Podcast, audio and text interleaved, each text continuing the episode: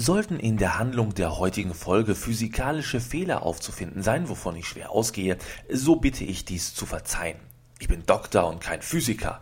Ähm, ich meine, ach verdammt, ich gucke zu viel Raumschiff Enterprise. Dübels Geistesblitz.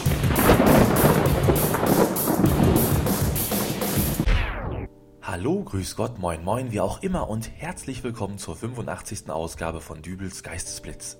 Habe ich eigentlich schon mal erwähnt, dass ich in einem Haus mit mehreren Mietparteien wohne? Nein? Okay, also äh, ich wohne in einem Haus mit mehreren Mietparteien und das funktioniert eigentlich auch alles ganz prima. Man grüßt sich, man nimmt gegenseitig Pakete an, falls der eine Mann nicht da ist und so weiter. Das Übliche halt. Man könnte also sagen, es gibt keinen Grund, warum ich mich über meine Nachbarn beklagen, geschweige denn ihnen irgendwelche hinterhältigen Streiche spielen sollte. Dennoch konnte ich an einem Samstagabend, an einem späten Samstagabend, äh, eher einen Sonntagmorgen ähnlich, nicht der Versuchung widerstehen, mir einen Scherz zu erlauben. Ich tauschte die Mickey Maus Fußmatte der 20-jährigen Blondine Yvonne Müller aus dem Erdgeschoss gegen die 70er Jahre Fußmatte der rebellischen Oma Bröschke aus dem ersten Stock aus. Das hätte ich besser nicht getan, denn durch diese auf den ersten Blick recht harmlose Schelmerei verbockte ich mir selbst die Option auf einen entspannten Sonntag. Gegen 8.30 Uhr nämlich verließ Oma Bröschke ihre Wohnung und entdeckte sofort den fatalen Fehler zu ihren Füßen. Statt der geschmackvollen Kombination von grünen und orangenen Farbtönen, vermischt mit dem Straßenstaub der letzten 30 Jahre, der den Teppichklopfer der resoluten Mit-80erin überlebt hatte, breitete sich vor ihr in bunten Farben die Symbolfigur der amerikanischen Popkultur schlechthin aus. Mickey Mouse. In diesem Augenblick schalten Worte durch das Treppenhaus, die durch Lautstärke und bildliche Ausdruckskraft eine solche Intensität erzeugten, dass ich schlagartig im Bett hochfuhr. Das anklagend langgezogene Meine Fußmatte, welches sich vom Treppenhaus unter der Türritze zu meiner Wohnung bis in mein Schlafzimmer zog, erinnerte mich sofort an meine Untat. Doch noch war ja eigentlich die Welt in Ordnung verglichen mit dem, was noch folgen sollte. Schließlich hatte Oma Bröschke ja noch nicht den Herrschaftsbereich ihrer ersten Etage verlassen. Ihr Wutpegel über den infamen Diebstahl ihrer geliebten Fußmatte ebbte kurz ab, wobei die Betonung auf kurz liegt, denn äh, die gute Oma war auf dem Weg zur Kirche. Sprich, sie stieg die Treppen hinunter und musste an Yvonne Müllers Türe vorbei wo ja nun mal durch meine Aktion ihre 70er Jahre Fußmatte lag. Was genau da nun passiert ist, das kann ich mir nur grob zusammenreimen. Die alte Dame muss wohl bei Yvonne angebimmelt haben. Allerdings äh, hat nicht sie, sondern ihr derzeitiger Freund die Türe geöffnet und konnte sich gerade noch rechtzeitig ducken. Somit streifte ihn die von Oma Bröschke ausgespuckte Wortsalve ausgewählter Beleidigungen der letzten 70 Jahre nur leicht und hinterließ keine bleibenden Schäden. Als die blonde Mieterin der Wohnung, von Oma Bröschke als Mattenmopserin betitelt, jedoch dazu kam, verschärfte diese die Situation noch mehr, indem sie die Fußmatte vor ihrer Wohnung mit einem laut wahrnehmbaren I registrierte und ihren Freund dazu aufforderte, dieses ekelige Ding sofort nach draußen in den Müllcontainer zu entsorgen.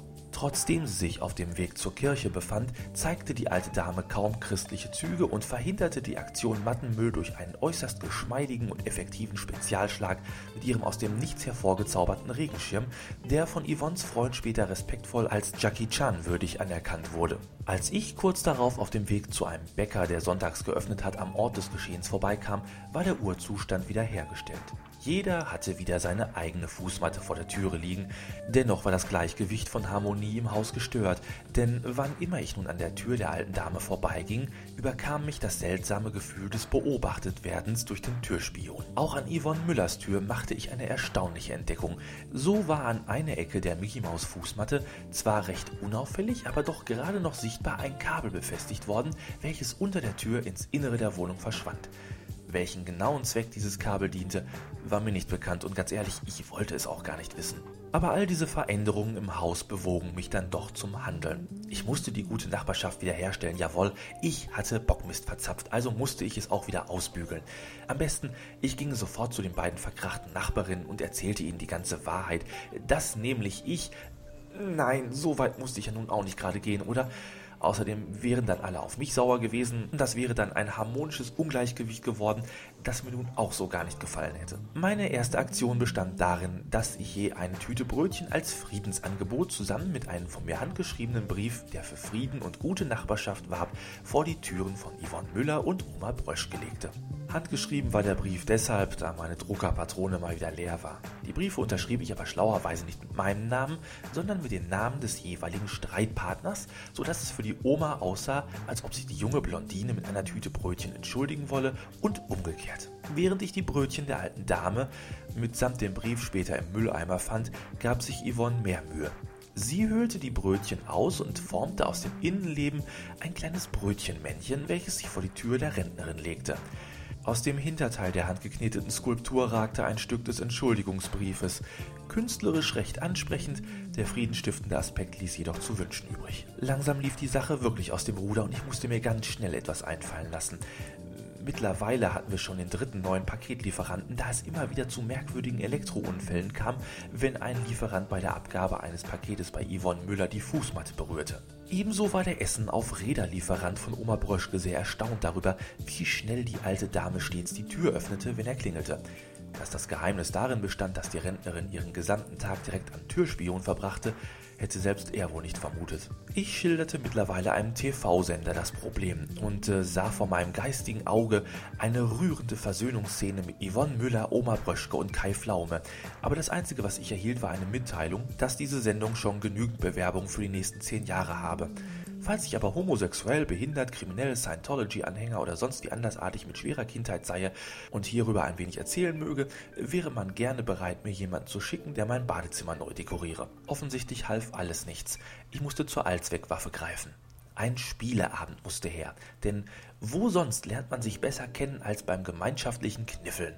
Wo sonst werden die Unwichtigkeiten des Alltags am besten entlarvt als bei einer harmlosen Partie Mau Mau? Wo sonst Ach, ein Spieleabend eben. Aber ich konnte ja nun schlecht nur die beiden Streithähne einladen, also machte ich einen Aushang fertig und kündigte das große Dübel Ärgere dich nicht Turnier an. Acht Mietparteien waren eingeladen, fünf kamen, plus meiner Wenigkeit macht sechs, fehlten also zwei. Natürlich ausgerechnet die zwei, für die ich diesen ganzen Zirkus veranstaltete. Oma Bröschke ließ sich entschuldigen, sie sei in letzter Zeit immer so furchtbar müde. Kein Wunder, observierte sie doch mittlerweile nahezu rund um die Uhr durch ihren Türspion den Flur, um einen eventuellen Fußmattendieb zu stellen. Yvonne Müller hingegen lehnte sofort mit der Begründung ab, dass die olle Bröschke da doch mit Sicherheit auch auflaufen würde. Und mit der könne sie ja nun so gar nicht. Kurzum, meine ganze geplante Spielabend-Friedenstifter-Aktion war ein Schuss in den Ofen. Zu allem Überfluss war auch noch der Sportlehrer Peter Walzmann mit von der Partie. War mir die Gattung Lehrer an sich schon unsympathisch, so sank Peter Walzmann komplett in meiner Gunst, da die spezielle Unterart Sportlehrer finsterste Erinnerungen an meine eigene Schulzeit wieder aufleben ließ. Aber das allein war noch nicht einmal der Grund dafür, dass ich diesen durchtrainierten Sportpädagogen Mitte 40 nicht mochte. Als ob sein Beruf nicht schon schlimm genug wäre. Nein, er nervte den ganzen Abend mit langweiligen Geschichten, die sich um sein zweitliebstes Hobby äh, gleich nach dem kleine dicke Jungen durch die Sporthalle hetzen rankten. Geocaching. Peter Walzmann war einer von diesen Typen, die sich Koordinaten von Orten aus dem Internet besorgten, an denen andere Geocacher kleine Schätze versteckt hatten. Wenn ein Geocacher nun den Schatz eines anderen Geocachers gefunden hatte, durfte er sich zwar freuen, musste den Schatz aber an seinem Ort lassen, damit der nächste Geocacher ihn wiederfinden konnte. Ein meiner Meinung nach außerordentlich blödes Spiel. Geocacher erkennt man übrigens daran, dass sie stets einen kleinen GPS-Empfänger mit sich führen, der ihnen bei der Lokalisierung ihrer Schätze hilft. Eben diesen GPS-Empfänger ließ Peter Walzmann auch an diesem Abend herumgehen. Als ich das Gerät in die Hände bekam, war ich doch erstaunt, wie genau dieser kleine Kasten von der Größe eines Handys doch den Aufenthaltsort bestimmte. Als der Besitzer des GPS-Empfängers später dann auch mitteilte, dass er bald in eine andere Stadt versetzt würde und äh, somit auch umziehen müsse, reifte in meinem Kopf ein Plan heran, der alle Probleme aus der Welt schaffen sollte. Peter Walzmann würde einen hervorragenden Sündenbock abgeben. Schritt 1 meines Plans bestand darin, dass ich mir zuerst einmal so einen netten kleinen GPS-Empfänger besorgte, denn den brauchte ich zur Durchführung der Operation Frieden im Haus. Schritt 2 führte mich ins Treppenhaus, und zwar direkt vor die Tür des Nachbarn, der eine Etage über Oma Bröschke und somit zwei Etagen über Yvonne Müller wohnte. Ich benötigte die Koordinaten, die mir das Gerät auch relativ unkompliziert lieferte. Höhenangaben waren mir hierbei egal, das gehörte mit zum Plan. Schritt 3 brachte mich an meinen Schreibtisch ins Wohnzimmer zurück. Hier verfasste ich einen abenteuerlichen Text. Es ging darin um die größte Herausforderung, die sich ein Schatzsucher nur vorstellen könnte. Ein Geocaching-Adventure der höchsten Kategorie.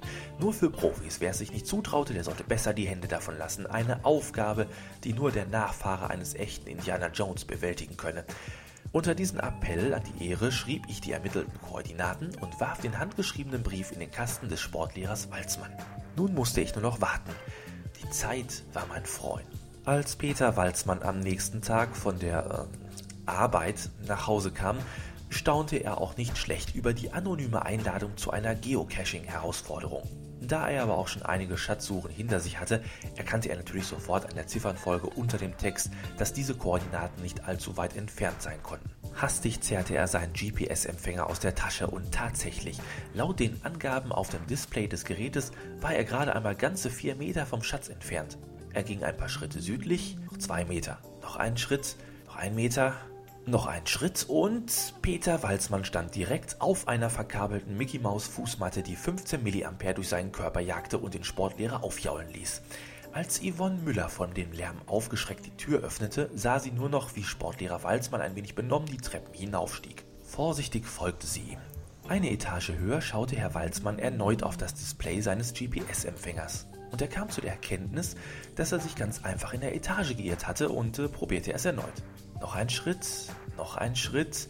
Ganz vorsichtig näherte er sich diesmal der Tür von Oma Bröschke, wobei er peinlich genau darauf achtete, die Fußmatte nicht zu berühren. All das geschah unter Beobachtung von Yvonne Müller, die mittlerweile auch die erste Etage erreicht hatte. Peter Walzmanns argwöhnisch einschätzende Blicke auf die Fußmatte lenkten ihn ganz zu meiner Freude und Erfüllung meines Plans von der Türe ab, die sich blitzartig öffnete und Oma Bröschke ins Spiel brachte, die natürlich die Ankunft des Besuchers durch ihren Türspion längst beobachtet hatte. Mit einem triumphierenden Hab ich dich! baute sie sich einem Racheengel gleich vor dem Sportlehrer auf und ließ einen Besen mit Metallstiel auf ihn niedersausen. Das war dann auch der Augenblick, äh, von dem an sich sein Bewusstsein vorerst abschaltete.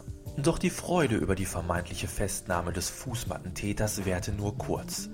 Yvonne Müller, die das Ganze aus sicherer Entfernung verfolgt hatte, eilte herbei, um den Niedergeschlagenen zu helfen, und das verwirrte die Rentnerin doch irgendwie sehr. In ihr keimte der Verdacht auf, dass da irgendetwas nicht stimmte. Als ich circa zehn Minuten später die Szenerie passierte, bot sich mir ein seltsamer Anblick. Yvonne Müller hielt den Geocaching-Brief in der Hand, der den Sportlehrer vor die Haustüren geführt hatte, während Oma Bröschke das Entschuldigungsschreiben studierte, welches sie angeblich der 20-jährigen Blondine geschickt haben sollte, dann aber im Hinterteil eines handgearbeiteten Brötchenmännchens wieder zurück vor ihrer Tür gelandet war. Dazwischen saß der mittlerweile wieder erwachte, aber dennoch ein wenig mitgenommene Peter Walzmann und wischte sich mit der Hand über die Stirn.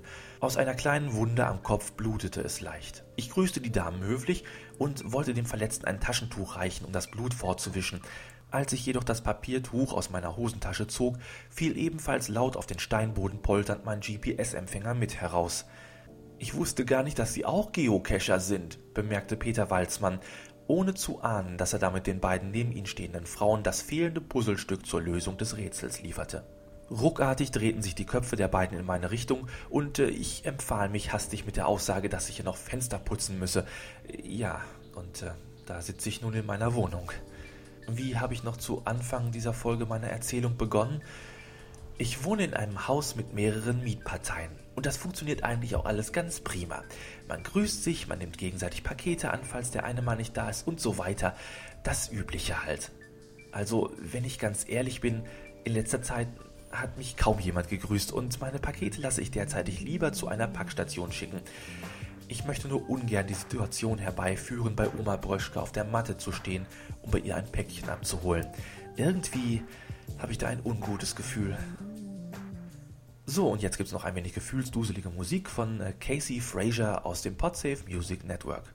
Elysian Fields Falls euch die heutige kleine Geschichte in meinem sympathischen Wohnzimmer-Podcast gefallen hat, so würde ich mich freuen, wenn ihr auch nächste Woche wieder zuhört. Kommentare, Lobpreisungen und Buhrufe könnt ihr wie immer unter www.dübelsgeistesblitz.de loswerden. So, das war's. Bis nächste Woche. Euer Dübel und tschüss.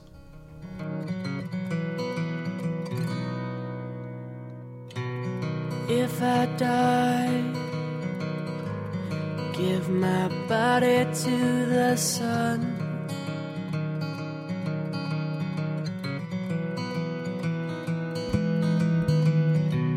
Please don't cry. This field of tears let me run.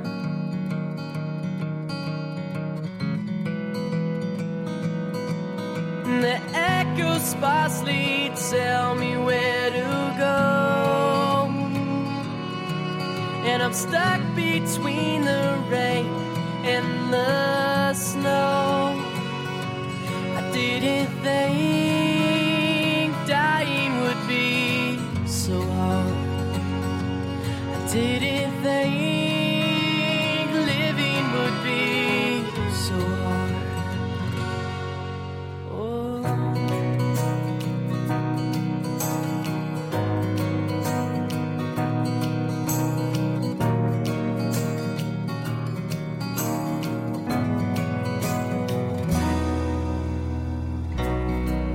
looking out.